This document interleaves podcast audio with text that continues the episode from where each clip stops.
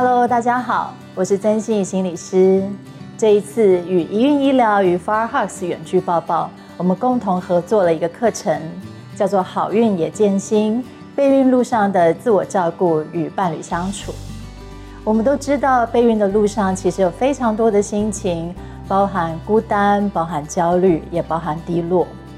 有的时候，这些情绪就像一团棉线一样，我们找不到线头，也不知道怎么处理。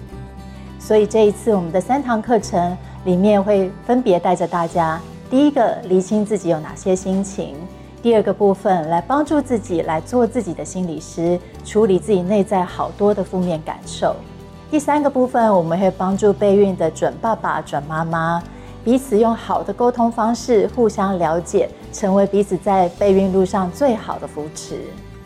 透过这样的课程，其实我们可以一窥心理智商的样貌。很多人对于心理咨商都会有一种我是不是有病，或是我是不是哪里有问题，我才需要心理咨商。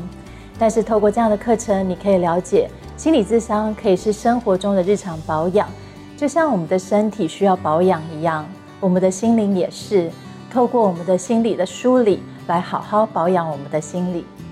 我们常透过运动、营养来保养我们的身体，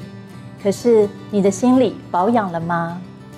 很多人会以为心理咨商就像是有病有问题才需要寻求协助的，其实我们的心理也跟身体一样需要保养。希望大家能够透过更觉察自己的情绪，处理自己的压力，来好好保养我们的心理。